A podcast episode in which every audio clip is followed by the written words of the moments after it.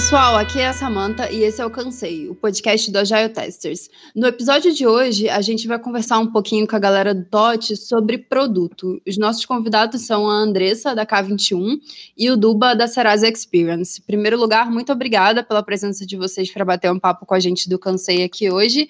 Agora o espaço é para vocês se apresentarem contarem um pouco da experiência de vocês. Oi, pessoal. Meu nome é Andressa Chiara. É, eu trabalho como Agile Expert e também como trainer na K21. Um pouco da minha experiência, bom, eu passei os últimos 13 anos da minha vida, mais ou menos, criando produtos e ajudando times a fazer a gestão de produtos, principalmente produtos digitais. Hoje, além de dar consultoria em empresas, focando bastante nisso e em desenvolvimento de equipes, é, eu também dou treinamento de OKRs e de Fit for Purpose. E é um prazer estar com vocês hoje. Bom, olá a todos, obrigado antes de mais nada pelo convite, Sami. Meu nome é Marco Dubovski, como a Sami disse, Duba é mais fácil. Eu sou Product Manager na Serasa Experian. É, já trabalho com produtos aí há mais de 15 anos, né, independente de se, seja como stakeholder, seja como quem constrói, quem, quem olha para a melhoria deles. Eu sou Fit for Purpose Trainer também, assim como a Andressa, e trabalho com agilidade, acho que há bastante tempo. De certa forma, acho que com agilidade a vida inteira, eu só tomei consciência disso há uns seis anos, mais ou menos, atrás. Bacana. É, a ideia é a gente bater um papo hoje é, e juntar esses dois temas, né? Que é o tema do, do nosso do Agile Tester no geral, que é falar sobre qualidade de software, e falar um pouco disso do ponto de vista de produto. Então, a gente sempre comenta na comunidade de QA é, que qualidade de produto não é apenas testar, né? A gente veio de uma, de uma escola na, na área de testes que a ideia era que você precisava bater o requisito com código e se dá match, ok, tá testado funcionando, se não dá match, tá errado. E nos últimos tempos a gente veio que desmistificando isso, né? E teste é apenas uma atividade dentro de tudo que a gente tem em desenvolvimento de software, e qualidade vai muito além disso, né? A gente costuma falar que qualidade começa nas definições. Queria saber se vocês concordam com isso. Um produto que nasce errado, ele já está fadado a não ter qualidade? Eu acho que depende do, do nosso conceito de errado aqui. O, o grande ponto é quanto mais você descola de um conceito da forma de uma forma é, certa de fazer o produto, né, que é fazendo uma descoberta, focando em qual problema você está resolvendo, focando na experiência do, do usuário, focando é, em realmente validar a hipótese. Quanto mais você se distancia disso, é, menos qualidade você vai ter, isso é um fato, e mais difícil é depois você é, fazer com que a, a, os, os, o mínimo de qualidade venha para esse produto, né? Então, é, vou, vou, dar dois exemplos extremos, eu gosto, né? Eu gosto de, aproveitar, acrescentando aí o ponto que a Andressa bem trouxe, é que assim, é, quando você pergunta se é um produto que nasce errado, dizer, já está fadado ao fracasso, acho que é bacana a gente é, considerar que se a gente está pensando que um produto não acaba e que a gente está é, sempre procurando é, encontrar oportunidades de iterar e de validar hipóteses em, em, ciclos menores, em ciclos pequenos. Eu acho que o fadado, a, a, a, ele pode até começar eventualmente torto, mas há sempre, vamos dizer, dá para trazer ele de volta para o trilho se a gente fizer as perguntas certas. E aí eu acho interessante, porque tem uma citação que eu gosto muito, que acho que encaixa bastante com, com, com esse ponto que você trouxe, Sami, que é, é uma boa pergunta vale metade da resposta. Então, assim, eu concordo com você quando você fala que a gente é, a qualidade tem que faz parte lá da gênese, lá do começo do produto, é, mas eu não, não sou muito partidário da, da ideia de que um produto que nasce torto, vamos dizer assim, não pode ser endireitado depois. Tudo vai depender de como a gente estiver trabalhando e tudo, como a gente, como a gente vai se organizando para poder tocar e construir, enfim, quais são os processos de aprendizado que a gente vai ter ao longo do tempo. Como a Andressa bem disse, se a gente está orientado à descoberta, a gente não está orientado a ciclos muito longos, a gente vai estar tá tendendo a ciclos cada vez mais curtos. E aí o, o que pode significar fadado ao fracasso numa visão de agora pode, com as perguntas certas e com o ajuste correto, levar o produto a uma visão de sucesso mais para frente. Eu acho que a gente pode é, pegar um, um, um, vou tentar dar um exemplo para poder ajudar a ilustrar o quanto que uma primeira perspectiva de fracasso poderia é, pode pode não, não demonstrar que essa essa tendência esse estar fadado é eterno, né? E que sempre dá para recuperar. Vamos pensar que eu, eu, vou pegar um exemplo conhecido, né? Meio da Andressa, a gente já teve a oportunidade de falar dele algumas vezes, que é o exemplo da Wallet. É, Andressa, se você quiser completar o, o, o, entrar, zero problema. Mas é basicamente o seguinte: o, o pessoal tinha uma hipótese para testar o, a ideia inicial do produto. É, tinha, tinha um, um, uma perspectiva de atender um determinado objetivo, de resolver um problema específico, que era a barulheira e o, e o peso dos equipamentos é, de, de, quem acompanha pacientes em hospitais, né, de UTIs e, e aqueles medidores de, de, sinais vitais, né, barulhento, barulhinho, que realmente é muito chato, quem já teve a oportunidade de presenciar sabe que é incômodo pra caramba. E aí eles foram, é, os, as pessoas tiveram a ideia, né, construíram uma, uma, uma primeira hipótese e foram validar. Né, perceberam numa primeira tentativa que a hipótese não foi validada, porque o, o, o problema que eles queriam resolver, apesar de existir, não era doloroso o suficiente para que as pessoas que tomavam a decisão né, apoiassem a ideia. Eles construíram uma, uma matriz, só para exemplificar qual foi a ideia de produto inicial, construíram uma matriz semelhante a, a uma babá eletrônica para poder acompanhar os sinais vitais sem aquele peso e sem a barulheira. E aí, ao levar adiante e tentar oferecer para os donos da, da decisão, os donos dos hospitais, eles entenderam que não havia interesse da parte deles. Eles tiveram que pivotar. E, assim, long story short, no fim das contas, eles acabaram transformando essa primeira ideia, essa primeira iniciativa, que se eles seguissem de uma maneira só, sem pivotar, estaria fadada ao fracasso. Eles conseguiram adaptar e atualizar o produto de tal forma que ele acabou virando um aplicativo que atendia a monitoramento de sinais vitais de recém-nascidos e não a monitoramento de sinais vitais de qualquer paciente de hospital, como era a ideia inicial. Exatamente porque não houve desistência, porque eles procuraram é, tentar entender como ajustar o produto, quanto, quanto entender ele, quanto esse produto poderia ser adequado a, outras necessidades, não só as que eles pensaram inicialmente. É, a ideia lá do fadado ao fracasso pode perfeitamente ser ajustada.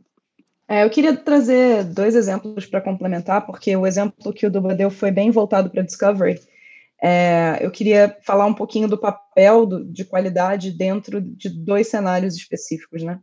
É, digamos que você esteja fazendo, né, você esteja dando uma, é, gerindo um produto que você entrou na, num time e ele já está construído, né? E aí você está evoluindo em cima desse produto. E imagina que você entra e você descobre que uma dor frequente é que esse produto nasceu um legado, né? Por que, que um produto consegue? Como é que um produto consegue nascer um legado? Ele consegue nascer um legado porque ele veio sem teste.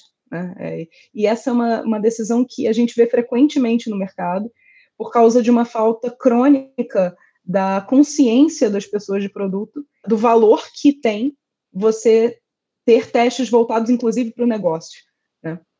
Então, é muito comum você ver é, é, aplicações, você ver produtos que acabam nascendo deficientes do ponto de vista de qualidade. Aí eu estou falando especificamente de qualidade de, na automação, mas é, isso é um sintoma de uma falta de pensamento de qualidade de, um, de uma forma bem ampla.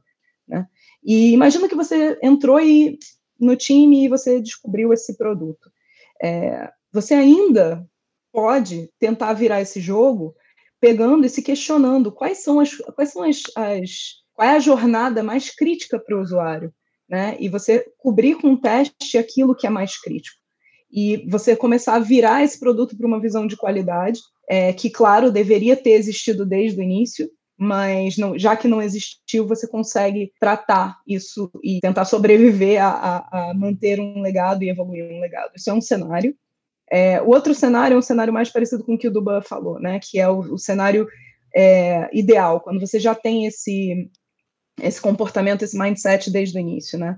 E aí eu vou trazer uma prática minha, é, quando eu estava à frente de, da criação de produtos, né? Eu sempre colocava para mim dois pontos muito importantes. Primeiro, se eu tivesse uma pessoa responsável por qualidade, e às vezes no time isso é comum, né, de você ter uma pessoa cuja responsabilidade é trazer o mindset de qualidade para o time. Claro que todo o time é responsável pela qualidade, mas essa pessoa é a pessoa que traz mais conhecimento sobre o assunto e, e tenta é, é, ajudar as pessoas a, a, realmente viver esse mindset.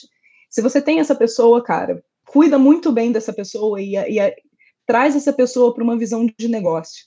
porque os melhores pareamentos que eu já tive foram com pessoas de qualidade que traziam essa visão, né? que viam algo que eu não via. Então, é, é muito frequente você ver no mercado é, o processo de discovery sendo feito por pessoas de produto, pessoas de UX, sem a galera de qualidade envolvida, porque a galera de qualidade aspa sua testa. Isso é a coisa mais distante da realidade que a gente pode encontrar. É, na verdade, a gente deveria ter a pessoa de qualidade fazendo o discovery junto com a gente, invalidando hipóteses junto com a gente. Né? E é isso que vai garantir que o produto seja escalável, que o produto seja saudável. Né? E o outro ponto é sempre manter durante o processo de, de delivery, né? aí falando de discovery versus delivery um pouquinho, sempre mantendo dentro do processo de delivery, aí eu estou falando da pessoa de produto, sempre incentivar o time a reservar um pedaço do capacity dele, e aí eu usava entre 20% e 30% para evoluir a plataforma tecnológica, né? Porque você sabe que você tem quatro tipos de hipótese que você vai validar quando você está trabalhando no produto. A primeira hipótese é se o problema realmente existe. A segunda é se a solução que você está pensando resolve o problema. A terceira é se essa, se essa solução é, é, sustentável, é escalável. E a quarta é se as pessoas estão dispostas a pagar por isso, né, por essa solução. Os momentos são diferentes e o quanto você vai investir é, na escalabilidade da qualidade, a qualidade ela está sempre lá, porque, por exemplo, se eu estou questionando se o momento da validação é o momento de será que esse problema existe, a qualidade está lá também, porque você está se perguntando como é que é o comportamento desse usuário e a pessoa que tem esse olhar de qualidade, ela vai contribuir muito para essa conversa. Mas quando eu estou falando de escalar a solução, vai ser necessário refatorar e vai ser necessário ter um olhar de qualidade para essa escalabilidade.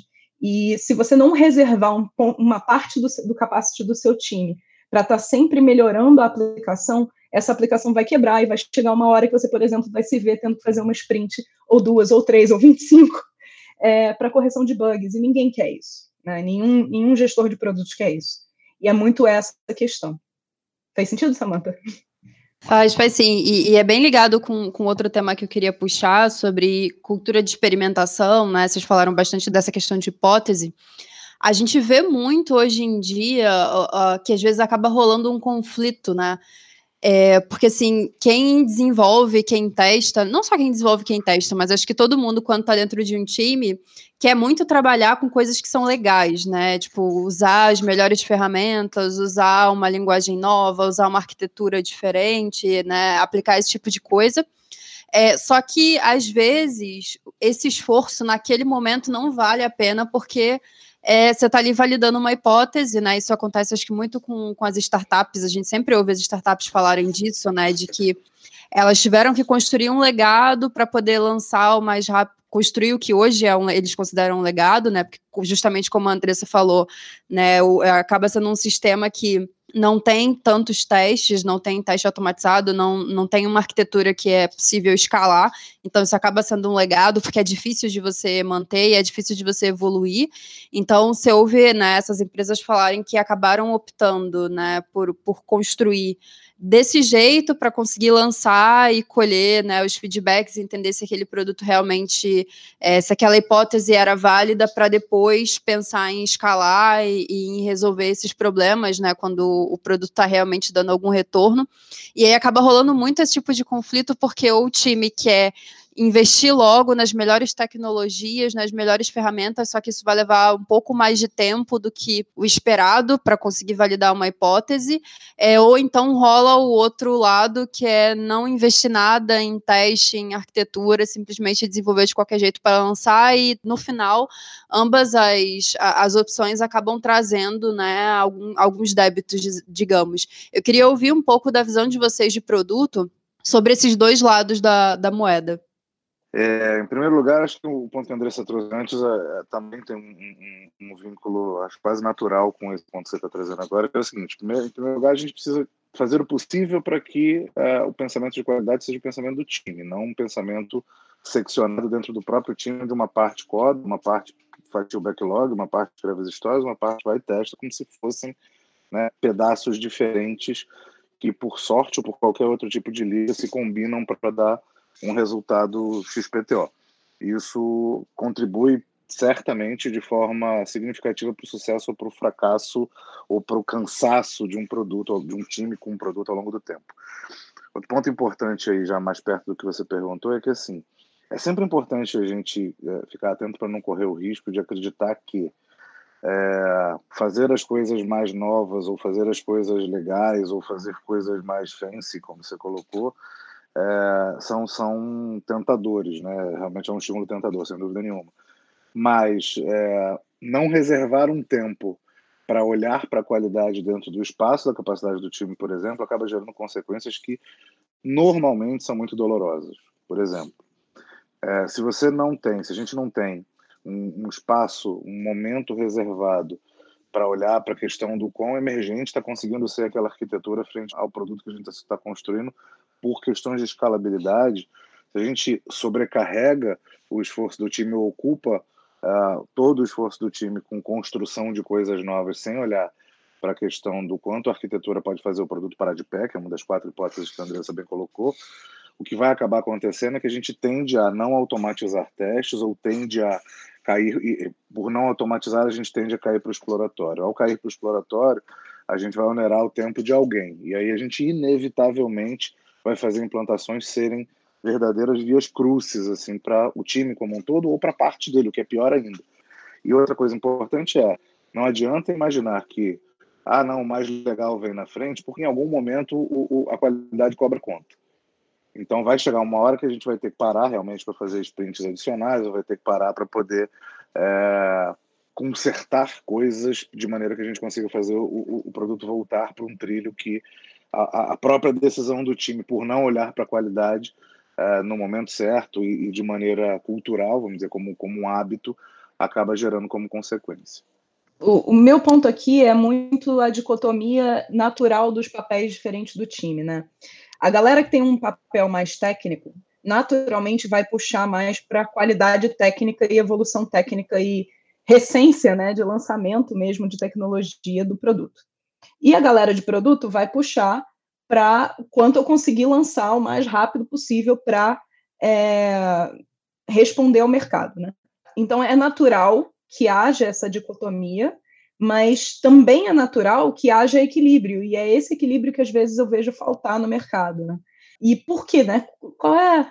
Dado que é, é um fato que se a gente não evoluir tecnicamente, o produto vai ficar cambeta, e eu vejo muito mais produtos cambetas no mercado do que eu vejo é, produtos que são tecnicamente perfeitos e ninguém quer usar, apesar deles também existirem, por que, que a gente tem tanto cenário onde eu tenho produtos que é, até estão é, sendo usados no mercado, às vezes estão dando dinheiro, mas tecnicamente eles estão tão ruins. E eu atribuo isso à é, falta de, de destreza da, da, dos times, das pessoas que têm esse perfil técnico, em falar a linguagem de negócios. E o que, que eu quero dizer com isso? Né? Toda melhoria técnica que você, pessoa técnica, faz, e toda vez que você vira e começa a defender que tecnicamente aquilo é importante fazer, isso tem um valor para o negócio. É, eu parto da premissa de que se uma pessoa que tem o perfil técnico está tentando me convencer de que uma solução é importante, uma evolução é importante, é, essa pessoa não é louca, ela não está afim de fazer aquilo porque ela achou maneiro, acordou hoje de manhã falando, nossa, adoro essa tecnologia, vamos fazer isso porque sim, né? É, geralmente é, a gente até vê né, a galera empolgada em usar tecnologias mais recentes, mas quando a discussão fica ferrenha, provavelmente é porque eles veem algum risco, algum impacto caso a gente não evolua tecnicamente. E a grande questão aqui é que os argumentos que são usados, eles não são argumentos de negócio. É, os números não vêm para a mesa. Então, geralmente, quando essa discussão está acontecendo, o que eu tento fazer para ajudar a facilitar a discussão a ser mais saudável é perguntar para a galera técnica o seguinte: cara, se eu não evoluir tecnicamente isso que você está me falando em seis meses, qual é a pior coisa que pode acontecer? E geralmente a resposta é: a aplicação vai quebrar, a disponibilidade vai cair, é, a gente vai chegar num ponto em que ninguém consegue usar a aplicação, é, a gente vai começar a perder cliente porque é, a gente não vai ter é, a estabilidade necessária para a volumetria que a gente vai ter. E é, esses argumentos eles não são a primeira coisa que vem, esse que é o ponto. Né? Esse é o ponto de melhoria que a gente pode ter para empoderar as pessoas é, que têm esse perfil técnico e que estão preocupadas com isso, para efetivamente serem ouvidas. E aí o que, o que eu acho importante a gente colocar aqui é o seguinte: se a gente está tomando essa decisão porque a gente entende a estratégia do produto, tem a volumetria na nossa mão, sabe para onde esse produto precisa ir, está validando hipótese e sabe que a evolução é necessária, nota 10, vamos botar isso em número e vamos dizer o quanto a gente está perdendo em dinheiro mesmo daqui a seis meses, daqui a três meses, se a gente não fizer essa evolução. Agora, se a gente está fazendo isso porque é boas práticas, mas no fim das contas é porque eu acho que é importante e é legal, bom, realmente vocês não vão conseguir né, argumentar contra uma galera que na mão tem. Cara, mas eu, se, se, eu lançar essas três novas funcionalidades, em vez de eu fazer essa evolução técnica, eu vou botar mais um milhão para dentro. E é essa que é a grande questão. É, a gente precisa ajudar a galera técnica a ter os argumentos certos para que depois o próprio pessoal de produto não fique sofrendo, dizendo: ah, mas vocês tinham que ter me avisado que a aplicação ia ficar ruim do jeito que está. É, esse ponto que a Andressa falou é importante porque ele reforça a importância de fazer perguntas certas, o valor de fazer perguntas certas. Porque, por exemplo, pensando na, na, na, esfera do time ainda, né, quando esse tipo de diálogo que a Andressa falou acontece entre que, como é que a gente vai usar o tempo que a gente tem aqui dentro de um sprint ou de um, ou de um ciclo qualquer, é, e a pergunta for direcionada por, mas você acha mesmo que isso tem que ser feito? A resposta provavelmente que você vai ouvir, não, tem que ser, porque é uma questão de, de, de arquitetura ou, ou, é uma tecnologia que é importante tal é, o, o approach que a Andressa trouxe ele é muito, muito interessante porque ele é muito mais potencialmente é, capaz de levar a gente para uma resposta certa do que para uma resposta mais enviesada, onde a gente tem opiniões conflitantes. Porque no momento em que a gente acione para que problema, o que, que a gente perde se a gente não fizer isso agora num determinado é, horizonte de tempo, é, fica fácil de entender onde o impacto técnico dói no negócio, porque não adianta nada botar um milhão de clientes para dentro agora, para daqui a um, dois, três meses, num horizonte curto, a gente correr o risco de da aplicação não parar de pé, de tal forma que a gente pegue não só esse milhão que entrou, mas talvez outros que já estavam, a gente comece a enxergar eles indo embora porque a gente não conseguiu sustentar o produto de pé. Então é extremamente importante que a gente tenha qualidade como um traço de cultura do time e não necessariamente só da, da, da do pessoal de, abre aspas, qualidade e a visão de negócio de qualidade, né? Que é uh, frequentemente qualidade é vista como um aspecto técnico e isso não é verdade.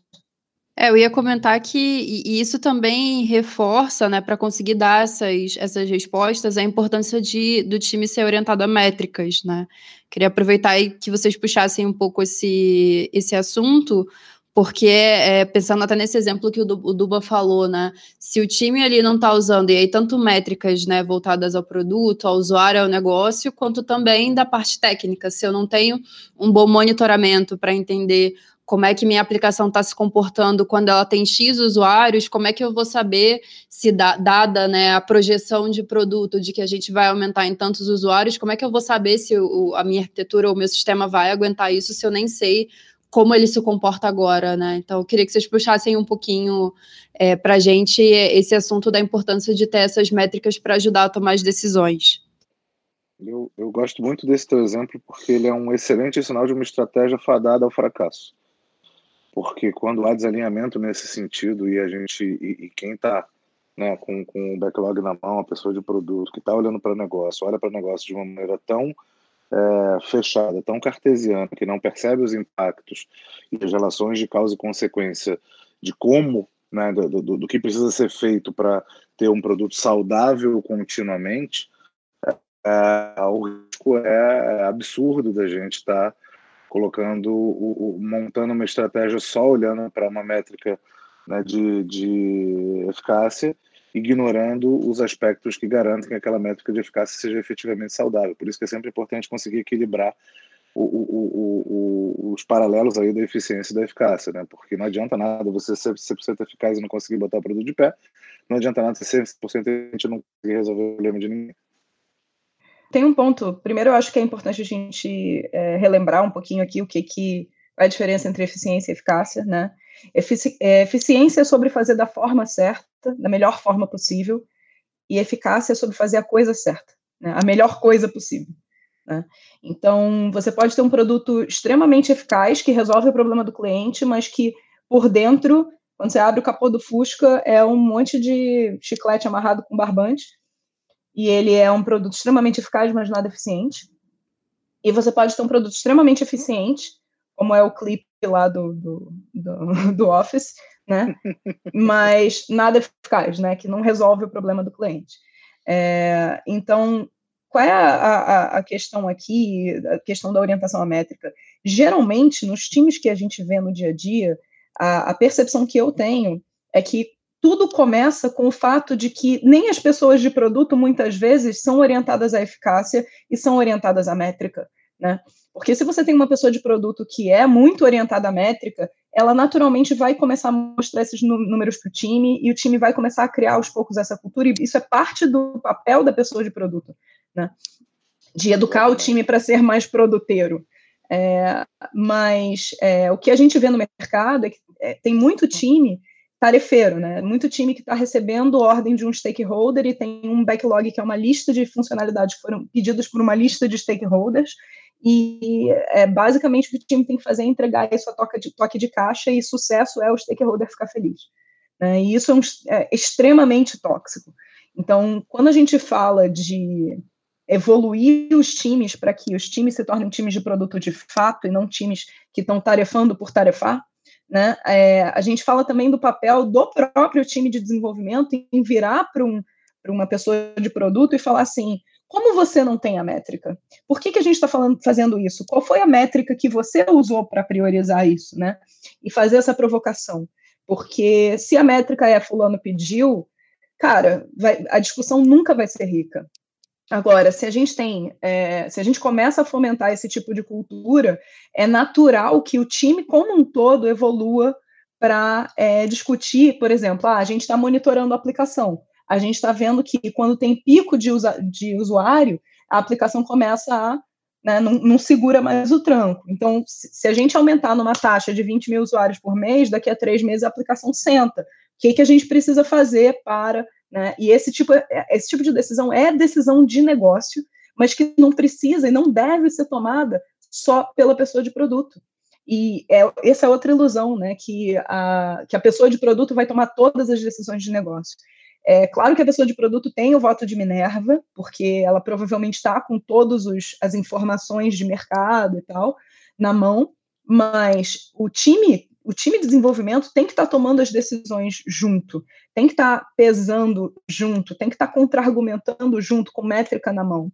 E o time de desenvolvimento não consegue fazer isso se ele não tiver é, essa orientação à métrica, né?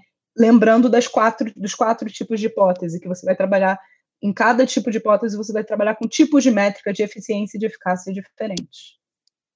Ponto interessante, porque e até só botando uma, uma, uma cerejinha, é, parte disso, parte da qualidade dessa interação e do, do quão alinhado o time como um todo está, independente dos skills, com o valor que aquele produto traz, é sim obrigação de cada indivíduo, independente se deve, QA, né, PO, Scrum Master, whatever, é, sinalizar a importância que tem a atenção a esses pontos, exatamente para a gente não deixar de fazer, mesmo que num time tarefeiro, quando um stakeholder grita, não vai adiantar muito, nem nesse sentido, se o PO e o time estiverem tarefando full time, é, se botar a funcionalidade para rodar na frente, a funcionalidade da vez não for feita de uma maneira bem feita, nem isso vai conseguir trazer valor, seja porque já é um, já é um problema não ser para o cliente final e sim para o stakeholder, mas nem para ele vai trazer se a coisa for feita nas coxas ou for feita sem considerar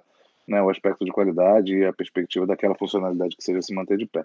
Então, mesmo num, num, cenário que não é o melhor, a atitude ainda precisa ser a mesma. Bacana. Eu queria abrir um parênteses aqui né, no assunto que a gente está falando, né, produto e qualidade, para tocar um pouco no assunto do momento que a gente está vivendo, né? É, eu tenho falado bastante que a gente vive um momento em que é impossível você conseguir separar qualquer aspecto da sua vida do que está acontecendo lá fora. É, eu queria ouvir um pouco da, da, da, opinião de vocês, já que a gente está falando dessa questão de experimentação e hipótese. É, um momento de crise como esse que a gente está vivendo agora, qual é a importância de ter um modelo de negócio adaptável? E aí eu acho que é não só o modelo de negócio, mas tudo isso que a gente falou até agora, né, em relação à parte técnica, à parte sistêmica, é, disso poder suportar é, as mudanças que, que são necessárias para que a empresa consiga inovar ou até mesmo sobreviver no momento de crise como é esse que a gente está vivendo.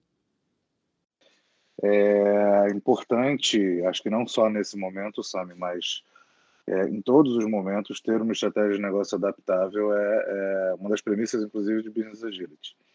Né? A gente parar para pensar que é, ter uh, premissas da agilidade, né? Ciclos curtos, entrega constante de valor, melhoria contínua.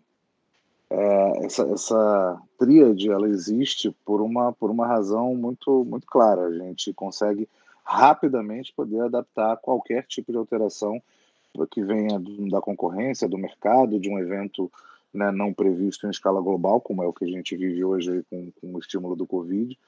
É, a, ter negócios que sejam capazes de conseguir encontrar alternativas com velocidade, sem perder né, a, a, a, orientação ao propósito daquele produto, mas entendendo ao mesmo tempo que ele precisa ser é, sustentável, ele precisa estar de pé para poder trazer o valor que ele se propõe, é fundamental a despeito de qualquer tempo. É claro que é, ninguém em janeiro desse ano, por exemplo, tinha pensado nas suas estratégias o que ia acontecer agora. A estratégia de todo mundo invariavelmente teve que mudar de alguma forma, em algum grau, por conta aí do, do advento do Covid. E aí, um aspecto que eu acho que é sempre interessante para que um, um, um, modelo de negócio ou uma estratégia de negócio possa de fato ser adaptável é ela, o fato dela partir da premissa de entender fundamentalmente qual é a necessidade daquele cliente que você quer atender, qual é o propósito que aquele cliente é, tem quando ele consome o teu produto ou o teu serviço.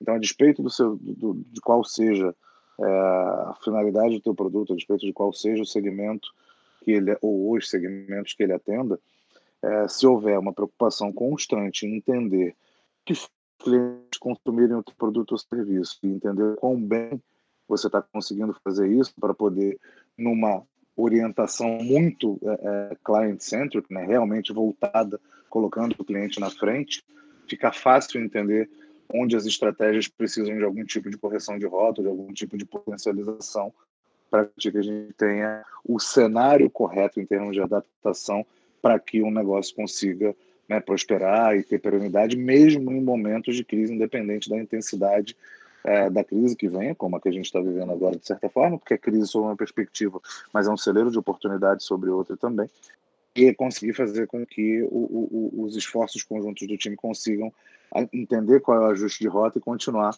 no mesmo pace em direção a continuar entregando valor continuamente.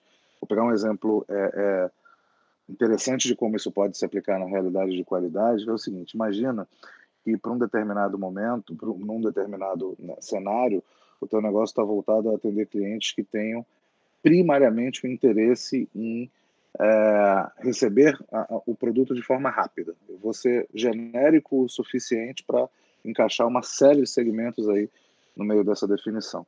Então, quando cliente, os clientes, né, a tua massa de clientes tem em aspectos de time to market um maior interesse, né, o propósito de consumo, você vai organizar os seus esforços para conseguir uma aplicação que priorize respostas velozes. É claro que você não vai abrir mão da, da parte de segurança e tal, mas a sua prioridade, a prioridade do seu pensamento, da orientação do esforço do time, vai estar para garantir disponibilidade rápida, velocidade na entrega, velocidade no aspecto que isso vier a definir, a ser definido com base na experiência do cliente. Agora, quando, por exemplo, situações como a do próprio Covid agora, vou pegar um exemplo mais do que real para todo mundo imerso nele, é, a prioridade, de, o propósito fundamental deixa de ser velocidade na entrega e passa a ser segurança dos dados, por exemplo, ou segurança da informação, a orientação dos esforços e da visão e do, e do direcionamento do time precisa shiftar para poder acompanhar a estratégia de negócio. Porque se a necessidade do teu cliente mudou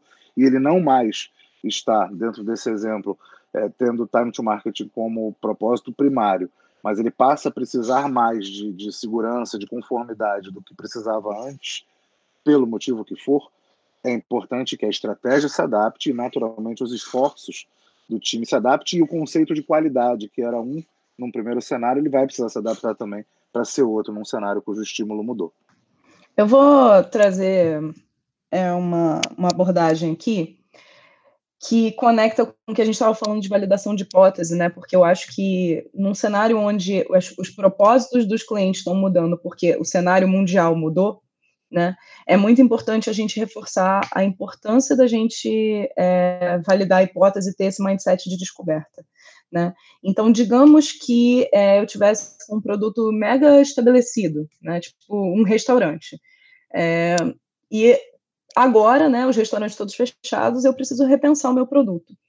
É, a primeira coisa que eu preciso fazer é voltar para aquela lógica do qual é o problema que eu estou tentando resolver, né? Qual é o propósito que eu posso atender com o meu produto, né? É, e quando eu estou fazendo isso, muitas vezes eu não preciso nem construir software, e esse é um dos pontos é, que é bem, bem difícil da gente ver é, é, times de produto no mercado que tem essa, essa naturalidade para virar e falar, cara, antes de escrever uma linha de código, deixa eu entender se o, se o problema que eu acho que existe realmente existe? Vamos, vamos colocar, vamos validar essa hipótese, porque talvez isso não, não seja um problema para o meu cliente, eu estou querendo construir alguma coisa, mas é, eu nem tenho certeza de que é, aquele problema que eu estou tentando resolver sequer existe. Né? E é, acaba que gera uma frustração muito grande, porque as pessoas começam a construir, é, às vezes elas constroem a toque de caixa, abrindo mão de uma série de, de premissas, de boas práticas, para entregar mais rápido, achando que estão fazendo isso para validar uma hipótese, quando na verdade elas podiam ter feito isso sem uma linha de código. Né? Então, morte aos bedufeiros. é, bedufeiro é basicamente vindo de Beduf, que é Big Design Upfront. A lógica é, em vez de você é, testar a hipótese é, em ciclo curto, né, você vira e faz um grande plano e faz uma grande aposta. E, na verdade, você está fazendo tradicional, né? na verdade, você está fazendo cascata. É, o que a gente tem que, tem que realmente pensar é o que, que eu consigo construir de mais simples de mais, é, muitas vezes sem software envolvido, para validar se esse problema existe. Se eu conseguir validar se isso realmente é um problema que merece ser resolvido, aí sim eu vou construir software. E, cara, se eu for construir software, não existe desculpa para eu não estar tá já de cara é, construindo com é, desenvolvimento é, é orientado a teste, né? É, de eu estar trazendo as melhores práticas, mesmo que eu esteja fazendo fatias bem finas. E esse é que é o ponto. Muitas vezes a gente vê os times tentando acertar de primeira. E num cenário como a Covid, isso é inviável, porque está tudo mudando o tempo todo. Então, é, a grande lição que cenários extremos como o do Covid trazem para a gente é ciclo curto, cara. Vamos entregar pequeno, vamos, vamos validar aos pouquinhos e vamos construindo e sempre com qualidade, porque aí a gente não precisa voltar e chegar à conclusão de que a nossa aplicação não para de pé, chegar à conclusão de que a gente vai precisar parar o desenvolvimento de novas funcionalidades e perder é, é, posicionamento no mercado porque a gente precisa é, limpar, né, tipo, arrumar a casa, né, e é, é muito sobre isso que a gente está falando quando a gente está falando de unir é, o mindset de produto e o mindset de qualidade. Acho, vou colocar um ponto adicional aqui que é importante, que é, eu acho que em momento nenhum também a despeito do, do da gente estar tá vivendo um, um, período muito atípico, eu acho que não existe business que veja com bons olhos a perspectiva de desperdício. E desperdício aí seja do que for, seja desperdício de dinheiro, porque eu acho que esse é um ponteiro que dói muito quando mexe para baixo, né?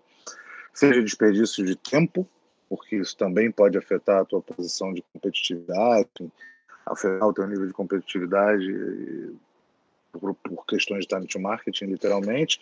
Desperdício de energia também não é algo que seja bem-vindo. Então, acho que o, o, exemplo que a Andressa falou é, é, deu é, é perfeito, porque sob a perspectiva de evitar desperdício também, esse é um parâmetro de qualidade. É um produto que consegue ser construído de forma enxuta, sem queimar dinheiro à toa, sem queimar tempo à toa, sem queimar energia à toa, sem que, acabar com o moral do time à toa, por exemplo, também é um parâmetro de qualidade também. Qualidade não é só codar bem. Qualidade não é só testar automaticamente. Qualidade é, é, é mais amplo que isso. Acho que os pontos que a Andressa trouxe são fantásticos e só queria fazer a costura com a questão do desperdício. Na época do Covid, não, mas na época do Covid, desperdiçar é mais arriscado ainda, porque a gente não conhece a velocidade de resposta do mercado, porque o mercado ficou é, mais imprevisível do que ele já é naturalmente. Então, assim, é, orientação a procurar fazer a coisa certa o mais rápido possível, em ciclos curtos, em respostas rápidas, eu acho que momentos como esse só reforçam a importância de errar rápido, para aprender rápido. E ao aprender rápido, a gente naturalmente embute mais qualidade no que a gente está fazendo. É, eu queria puxar outro assunto aqui, eu vi a, a opinião de vocês sobre isso. É, na área de qualidade e teste no geral, né, é, é muito comum, era muito comum até um tempo atrás, a gente ter é, pessoas que tinham muito conhecimento do negócio e nem tanto conhecimento técnico, então acontecia muito de as empresas montarem uma área de teste, por exemplo, com pessoas que tinham conhecimento, sei lá, em contabilidade, em administração, em qualquer que fosse o, o, assunto né, daquele produto, porque iam ser pessoas que iam conseguir pegar o software e, e, e bater com as regras de negócio e entender e dizer o que estava certo e o que estava errado é, com o advento da gente investir cada vez mais em teste automatizado, não só né, no âmbito ali dos desenvolvedores, mas em outras etapas, né, digamos, de desenvolvimento, é, a área de teste de QA né, começou a procurar profissionais cada vez mais especializados em desenvolvimento, em engenharia de software, e a gente acabou tendo alguns profissionais que, né, acontecia muita, muita discussão sobre isso até um tempo atrás, é, profissionais que não queriam ir para esse lado, né, de mais puxado para o desenvolvimento, e acabou acontecendo uma migração para a área de produto ou negócio, né? Depende de como a empresa encara isso. E ainda hoje a gente vê alguns profissionais de, de QA que depois de um tempo acabam migrando para trabalhar com produto. É, eu queria ouvir de vocês, assim, se vocês já viram esse tipo de movimento nesse tempo que vocês trabalham com produto, é, por que, que vocês acham que esse é um movimento que acaba sendo comum de pessoas que têm conhecimento de qualidade, trabalharam com teste por muito tempo, optar optarem como próximo passo na carreira ir para a área de produto?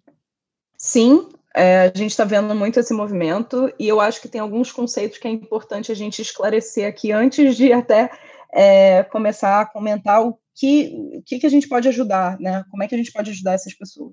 É, o primeiro ponto é que a gente é, vê no mercado uma desvalorização do, do stakeholder. Né? O que, que isso quer dizer? É, a pior coisa que eu posso fazer por um ser humano é pegar uma pessoa que é um, por exemplo, um excelente analista de contabilidade e tirar essa pessoa do dia a dia dela para ela passar ou a testar ou a fazer produto. Por quê? Porque no momento em que eu tirar se o valor dessa pessoa é o conhecimento que ela tem sobre aquela área de conhecimento, essa, aquela área que até é técnica, apesar de não ser de desenvolvimento, se eu tiro essa pessoa e eu começo a tentar encaixar ela em algo que às vezes ela não tem perfil para fazer, eu perdi um excelente analista. E, eh, cara, a gente já está em falta, certo? Então, esse é um ponto que é, a gente não pode deixar de valorizar é, esses excelentes analistas, essas pessoas que conhecem muito certas áreas de conhecimento, e desviar essas pessoas para outras áreas talvez não seja o melhor caminho. Então, essa é a primeira coisa. É, geralmente, quando, quando a gente entra numa empresa, é muito comum. É, aí eu vou falar um pouquinho de produto, mais até do que de QA, mas eu sei que isso acontece também em QA, que é, é eu tenho, eu chego, descubro que um produto tem cinco POs diferentes. E aí eu descubro que não, não tem cinco POs diferentes, tem cinco stakeholders diferentes, cada um com um domínio sobre uma, um grupo de regras de negócio, e na verdade, PO mesmo não tem ninguém. Né? Isso é muito comum. E aí, qual é a diferença entre um, um, uma pessoa que é um excelente analista dessa área de conhecimento e um PO, né? É, um PO, um Product Owner, é uma pessoa que até se beneficia de conhecer as regras de negócio, né? É, é, desejável que ele conheça as regras de negócio, mas o melhor PO não é o que conhece as regras de negócio. O melhor PO é o que conhece técnica de produto. Porque não importa em que tipo de produto, em que área de negócio você jogar aquele ser humano, ele vai criar um produto fantástico. Por quê? Porque ele vai saber usar o conhecimento dos stakeholders. É impossível você ter um PO que conheça todos os, os tipos de áreas de negócios diferentes que vão precisar ser usadas para criar um produto. É impossível, não existe cérebro, não, não existe capacidade cerebral para você saber tudo isso. Você sempre vai ter que fazer gestão de stakeholders, você sempre vai ter que contar com o conhecimento de outras pessoas. Então, essa pessoa, ela tem que saber muita técnica de produto. Ponto. É, e se ela tiver conhecimento de negócio e à medida que ela for aprendendo, melhor ainda, porque ela vai ter, ter como conversar com os stakeholders de igual para igual. Mas é, não é um must-have. O que é must-have são as técnicas de produto. E aí eu falo a mesma coisa sobre o QA. Né? Você, eu já conheci excelentes QAs que viraram excelentes POs, e, cara, tiro completamente o chapéu para eles. É muito tranquilo fazer essa, essa transição se você tem a visão de produto que foi o que a gente conversou no início desse, desse podcast, né? Tipo, se o QA ele tem essa visão de negócio muito forte, é muito fácil ele transitar para produto, porque ele vai começar, ele começa a parear com o PO, começa a pegar as técnicas, né? E quando, quando você vê, a pessoa já está lá pareando junto, então é muito fácil. Agora, é, fazer essa transição só porque eu não quero automatizar teste, essa pessoa que, que era uma pessoa de teste manual, se ela não quer automatizar teste, ela, ela tem algumas opções, né? Se ela não quer ser uma pessoa de desenvolvimento, ela tem algumas opções. Ela pode voltar para a área de análise, que é a coisa que ela domina, né? E ela pode também, sim, se ela gosta de validar hipóteses, se ela gosta de, de fazer, de usar essas técnicas, sim, ela pode evoluir para produto. Né? O que a gente quer é que a pessoa é, é aproveitar o conhecimento da pessoa naquilo que ela realmente é ideal para ela. Né? É, o que a gente vê com essas pessoas que acabam sendo tiradas da área de negócio para fazer teste manual é que elas nem são os melhores testers do mundo, porque o, a capacidade delas de fazer teste não está em um conhecimento tão profundo de qualidade quanto está num conhecimento de negócio, e à medida que os anos passam, como ela não está mais inserida no ambiente de negócio, e eu fui essa pessoa, tá? é, ela vai perdendo conhecimento. Então acaba que ela não é um excelente tester, ela não é um excelente QA, ela não é uma, um excelente, ela não é uma pessoa que ensina qualidade para o resto do time, que é uma figura que a gente quer muito ter. E ao mesmo tempo, ela também não é mais aquela pessoa que conhece todas as regras de negócio, porque as regras de negócio foram mudando ao longo da vida e ela estava é, desviada fazendo fazendo teste, né? Então é esse que é o ponto aqui. Eu não tenho muito a acrescentar depois disso que ela falou, não, porque eu ia numa linha muito parecida. O, que entristece ao, ao, ver esse cenário, ou cenários como esse que ela colocou, é porque no fim das contas a gente acaba, a, decisões como essa, não digo a gente, não, força de expressão, mas decisões como essa, as, é, é não, não raramente sacrificam um puta de um profissional. Uma pessoa que eventualmente tinha um, um ótimo caminho poderia especializar mais numa determinada coisa, estava alinhado, ela já sabia fazer.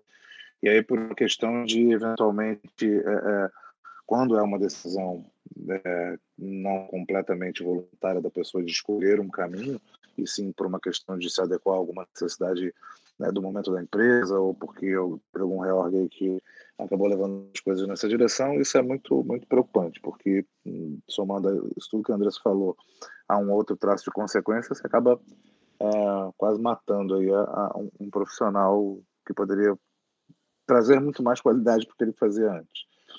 É, um outro aspecto interessante sobre a perspectiva de algumas pessoas também que, que hoje são de produtos e que tiveram experiência em qualidade, vieram de, de, de QA, enfim, é que assim, é, é como se a gente tivesse o, papel de qualidade, é um papel que você pode, é quase como um, um modelo Y, né?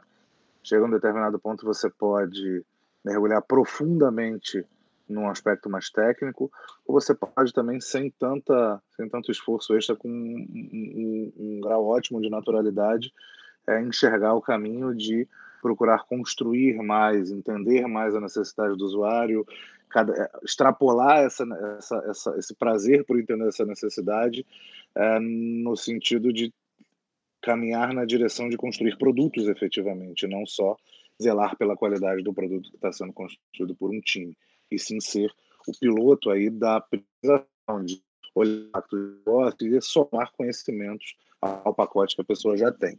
Esse é, de fato, o melhor dos mundos, mas, assim, não existe, no meu entendimento, é, mundo perfeito ou, ou, decisão ideal. Isso vai variar naturalmente conforme a inclinação e, e a oportunidade, o cenário que cada um tiver pela frente. A dica que eu acho que fica é, se você é apaixonado por ter um, um mindset científico, né, de colocar uma hipótese no ar e testar ela e metrificar o resultado e, e alavancar isso, é, sim, faz muito sentido que você vá para produtos. Agora, se você está é, tá acreditando que o melhor caminho, já que você não quer desenvolver, é, o melhor caminho para você, é, que tem muito conhecimento de negócio, é ir para produtos, mas você não tem é, esse desejo pela validação de hipóteses e por errar rápido, etc., talvez você seja esse excelente analista de negócio que é uma pessoa é, que é um stakeholder importantíssimo para o produto, mas não é uma pessoa que vai virar um PO necessariamente. Né? E eu acho que é essa que é a grande questão. Eu acho essa, essa explicação bem legal, porque ainda hoje em dia a gente vê empresas grandes, inclusive, que fazem muito isso, né? Que aí começam a, a, ter essa figura do product manager, product owner, e pegam uma pessoa que conhece muito do negócio e colocam nesse papel, mas não necessariamente essa pessoa conhece ou até mesmo é treinada ou suportada para entender todas as técnicas, entender a trabalhar com métricas, entender validar hipóteses para efetivamente fazer é, esse papel de, de product manager, né, product owner, é, e acaba realmente acontecendo isso. Você tem uma pessoa que tem muito conhecimento de produto, mas que não necessariamente vai, vai conseguir exercer é, as atividades que o, que o papel precisa, que o papel necessita, né? É, a gente está caminhando para o. Andressa quer complementar? Pode complementar. É, basicamente é isso que é esse tipo de postura que cria o time tarefeiro, inclusive né, que a gente estava falando antes. Porque essa pessoa que tem muito conhecimento de negócio, mas não tem técnica para validar hipótese, não conhece técnica de produto, ela naturalmente vai virar aquele PO que tem uma lista de requisitos que foram é, jogados por cima do muro por, por, um grupo de stakeholders e ela vai botar o time só para executar aquilo sem métrica. Então, tá aí a causa raiz, certo? A gente vê que é um ciclo que se retroalimenta. Legal, a gente está caminhando para o final do, do, nosso episódio, e aí eu queria aproveitar esse assunto e puxar né, o último tópico do nosso papo de hoje. É, eu queria que vocês comentassem um pouco quais são os desafios que vocês já passaram, que vocês veem outras pessoas que trabalham com produto passando, quando se chega numa empresa para começar efetivamente a implementar esse mindset de produto, né? Utilizar métodos, técnicas e ferramentas, criar verdadeiramente uma cultura de produto dentro de uma empresa. Sim, é, eu já tive essa experiência antes, em algum momento da minha vida, em algum remoto tempo. É, não é simples, nunca é simples, né? Porque é, é é uma brincadeira que a gente costuma fazer, que assim, e, e, eu acredito genuinamente nisso, apesar do tom de brincadeira que a frase tem, que é TI nunca foi tão humanas, né? Então, tecnologia nunca teve tão perto dos comportamentos e tão, de fato, é, enfim, né, principalmente graças à agilidade, capaz de estar orientada a, ao cliente. Né? E o cliente não é uma máquina exata. E isso se desdobra em todas as outras coisas que acabam vindo para você conseguir construir um produto com qualidade muito difícil. Existem vários traços aí, a gente até passou por alguns né, ao longo do, do, podcast, mas assim, componentes culturais muito, muito arraigados. Exemplo, né, processos de priorização muito baseados no, no, no RIPO, né, no, no, no hipopótamo que decide as decisões pelo poder da carteira, que é o acrônimo para the highest person's uh, highest paid person's opinion. É o hipopótamo que decide no fim das contas olha eu quero isso porque tem que ser pronto. É, um bom time de produto capitaneado por uma boa pessoa de produto orientada à qualidade vai ter que vai vai ser através de métricas por exemplo capaz de lutar contra esse traço cultural trazendo argumentos para a mesa independente de cargo crachá e, e de certa forma a pessoa de produto por dominar produto o fato dela não dominar negócio é até um fator que auxilia, porque ela vai poder ter isenção para não correr o risco de cair na armadilha de se viciar em olhar para a solução antes do problema, porque uma pessoa de produtos, por definição, ela é apaixonada pelo problema, não pela solução ou pelas N soluções que podem existir para resolver um problema. Então, tem um traço cultural muito forte aí de que as priorizações já venham dadas por um, dois ou 250 stakeholders.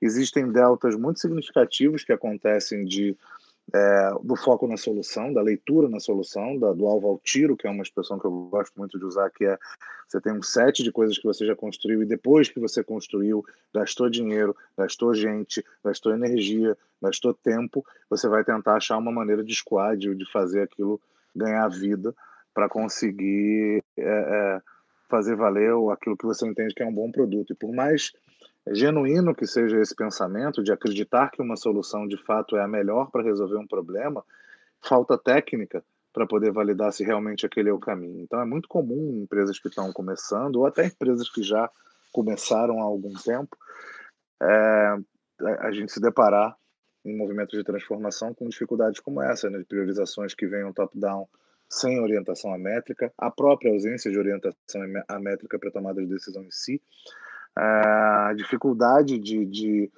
ter as pessoas certas nos skills certos, que é como você ter a pessoa da contabilidade, como exemplo, a Andressa exemplificou, fazendo uma outra coisa, e a gente tem conflitos de papel muito, muito significativos.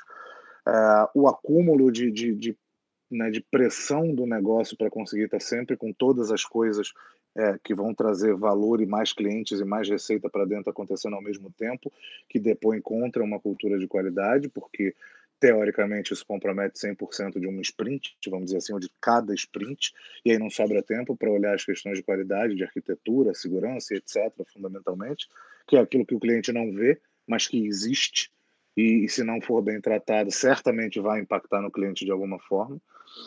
É, existe a questão do foco na solução e não no problema. Existem os hábitos de da gente é, se deparar com uma realidade onde é uma consequência da gente estar sempre fazendo 200 coisas ao mesmo tempo. A gente tem o, o, o acrônimo aí do TBTI, que é Too Busy to Improve. É muito comum a gente enxergar organizações que estão tão é, voltadas em, em, e, e têm o seu tempo tão consumido em fazer, fazer, fazer, que a cultura de olhar formas melhores de fazer aquilo que já está sendo feito ficam para segundo plano frente a uma nova funcionalidade ou uma resposta a uma concorrência que precisa ser dada ou a uma questão de tentar atacar todas as coisas ao mesmo tempo ou o máximo de coisas possível ao mesmo tempo porque isso vem de um modelo mental onde a gente precisa onde resultado é fazer mais não é fazer melhor. Então é extremamente importante é, que a gente consiga identificar esses traços né? E esses que eu falei são só alguns, certamente tem vários outros e, e eles vão variar no, conforme é, é, é o que é, conforme o DNA e conforme a, a, história de cada empresa e o momento de cada empresa, enfim.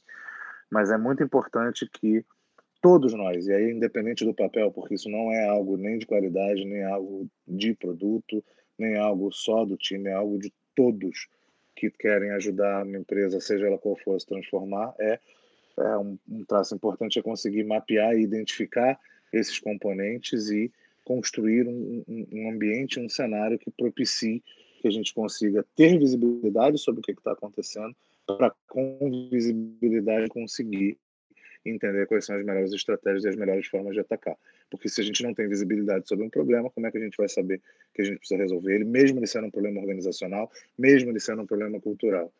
Então, assim, é, é, sempre importante entender isso. Problema oculto, ninguém consegue resolver. A gente só consegue resolver problema que existe. Problema que não existe fica escondido. Então, acho que uma das primeiras coisas é essa. E, e o olhar constante por perceber que a gente nunca chegou lá. A gente nunca terminou. A gente precisa sempre enxergar a oportunidade de melhorar e de evoluir. É, eu queria acrescentar um ponto é, em cima do que o Duba falou, que é para mim tem muito a ver com a origem disso tudo, né? Porque é, todos esses sintomas, eles no final das contas, eles estão pautados em é, algumas características é, básicas. A primeira é como a gente é educado desde criança, né? A gente é educado para ser bedufeiro e a gente é, é, é a gente é educado para é, pedir pedir licença e não pedir desculpa, né?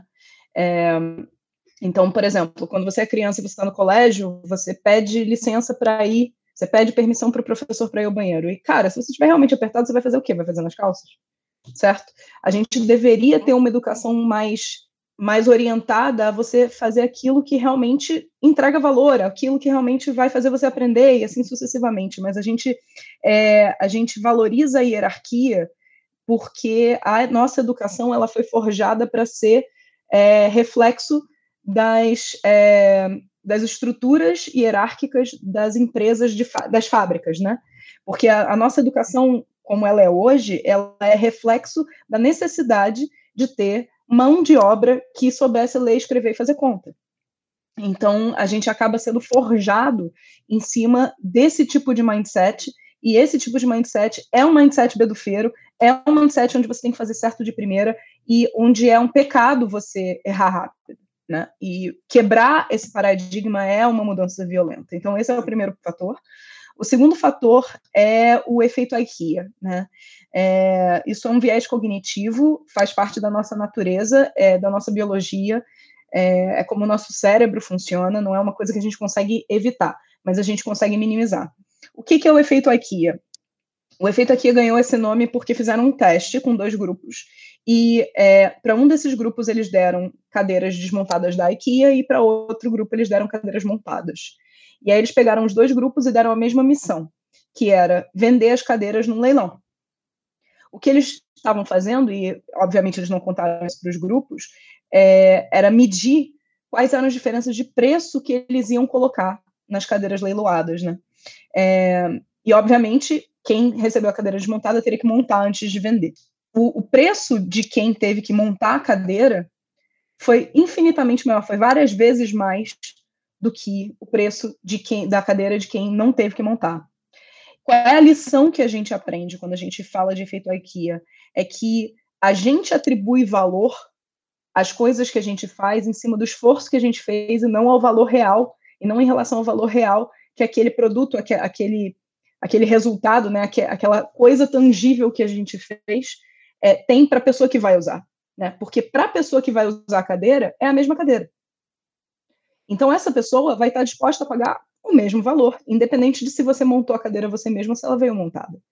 Só que quanto mais tempo passa e eu não, não entrego uma funcionalidade, não boto um produto no ar, quanto mais tempo passa, quanto mais, eu, mais esforço eu fiz para fazer um PPT, para criar uma funcionalidade, para desenvolver um teste, né?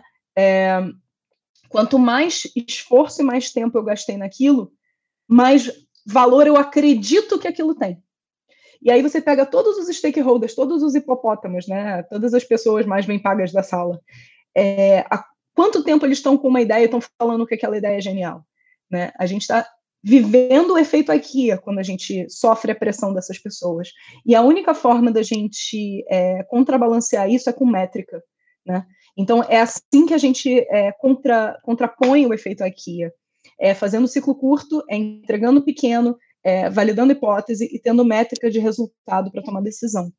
E quando a gente tem essa consciência do efeito IKEA, e eu acho que ela é muito importante para todo mundo que desenvolve, isso ajuda muito a gente a não se apegar para fazer o perfeito.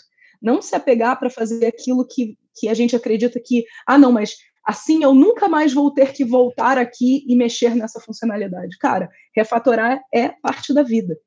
Se você fez uma funcionalidade, se você entregou alguma coisa que você acha que você nunca vai mexer naquilo, é porque aquilo que você é, fez provavelmente não vai ser usado por ninguém, porque essa é uma forma de garantir que você nunca mais vai ter que mexer naquilo, certo? Se aquela sua funcionalidade for ser usada por alguém, provavelmente os propósitos dessa pessoa vão evoluir ao longo do tempo e essa sua funcionalidade vai ter que evoluir junto. Esse seu sistema, essa sua aplicação, esse seu produto vai ter que evoluir junto.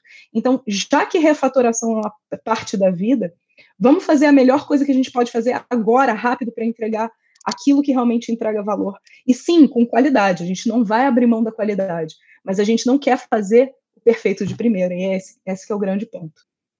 Uma coisa muito simples, assim, eu, eu costumo dizer isso bastante no, no, no time que trabalho, na empresa onde trabalho, que é o seguinte, a ausência de qualidade é um bumerangue.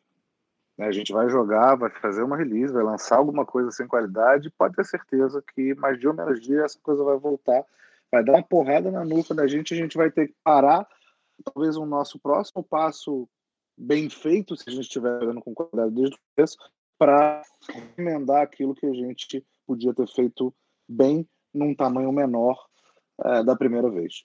Então, misturando isso aí com uma questão de Beduf, esse é um outro motivo pelo qual o Bedufar é perigoso, porque a gente não precisa de um troço enorme, porque na hora que a gente errar, considerando que a gente não tudo é hipótese no fim do dia, quanto menor for o, o custo que a gente tenha para refatorar, melhor para a cadência, melhor para o pace do negócio. Se a gente for demorar para construir algo enorme, prevendo milhões de possibilidades, ao, ao falhar, e a propensão a falha é alta, a gente vai ter um mega esforço também para conseguir consertar. E aí o nosso, nosso ritmo de entrega vai cair e aquela ideia de melhoria contínua não vai ser tão contínua mais assim. Muito bacana. Queria agradecer vocês por esse papo, foi, foi realmente muito legal. É, agora eu deixo o espaço aberto aí para vocês darem os seus recadinhos finais antes da gente encerrar esse episódio.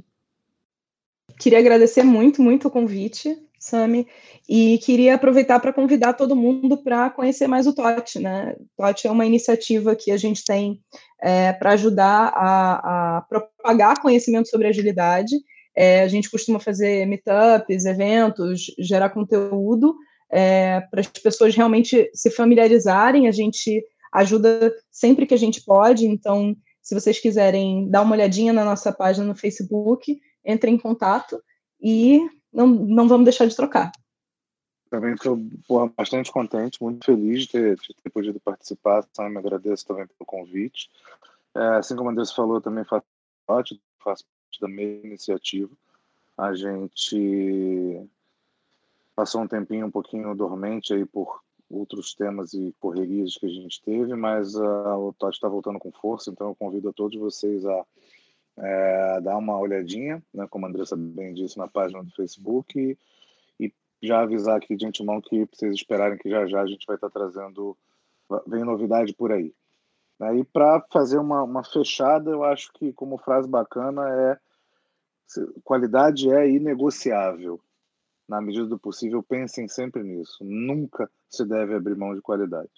É mais fácil abrir mão do tamanho do que a gente quer entregar, fatiar melhor o que a gente tem que entregar, mas entregar bem feito, do que abrir mão de qualidade, porque vai voltar, vai vir alguma assombração depois puxar o nosso pé de noite. Então, qualidade não deveria ser negociável. Muito obrigada. Esse foi mais um episódio do Cansei. Não esqueça de seguir o nosso podcast na sua plataforma preferida e o Agile Testers nas redes sociais. Você encontra a gente no Twitter, LinkedIn, Facebook e no nosso site agiletesters.com.br.